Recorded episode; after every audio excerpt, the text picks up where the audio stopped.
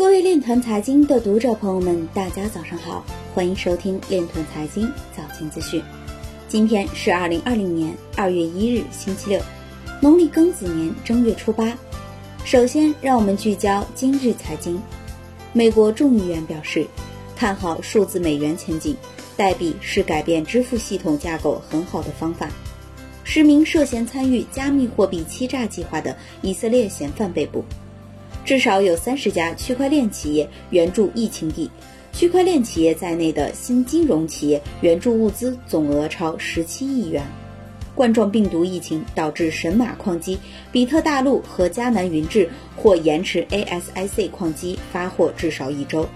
奔驰将使用区块链来追踪钴供应链的碳排放。有报告显示，Points 比 Point 更具有优势，但 Point 仍占上风。IBM CEO 将于四月卸任，新 CEO 在区块链等技术方面曾扮演重要角色。门罗币引入激励用户运行节点的功能。美国橄榄球联盟前球员表示，比特币不再是金融焦点，但也不代表比特币不会再次上涨。摩根西创始人表示，过去五年投资组合中，比特币只占百分之一，其表现就超过其他。今日财经就到这里。下面我们来聊一聊关于区块链的那些事儿。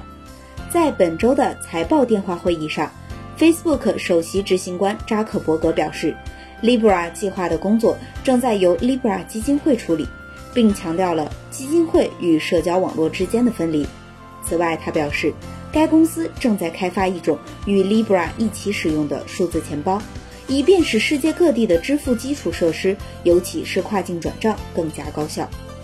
以上就是今天链团财经早间资讯的全部内容，感谢您的关注与支持，祝您生活愉快，我们明天再见。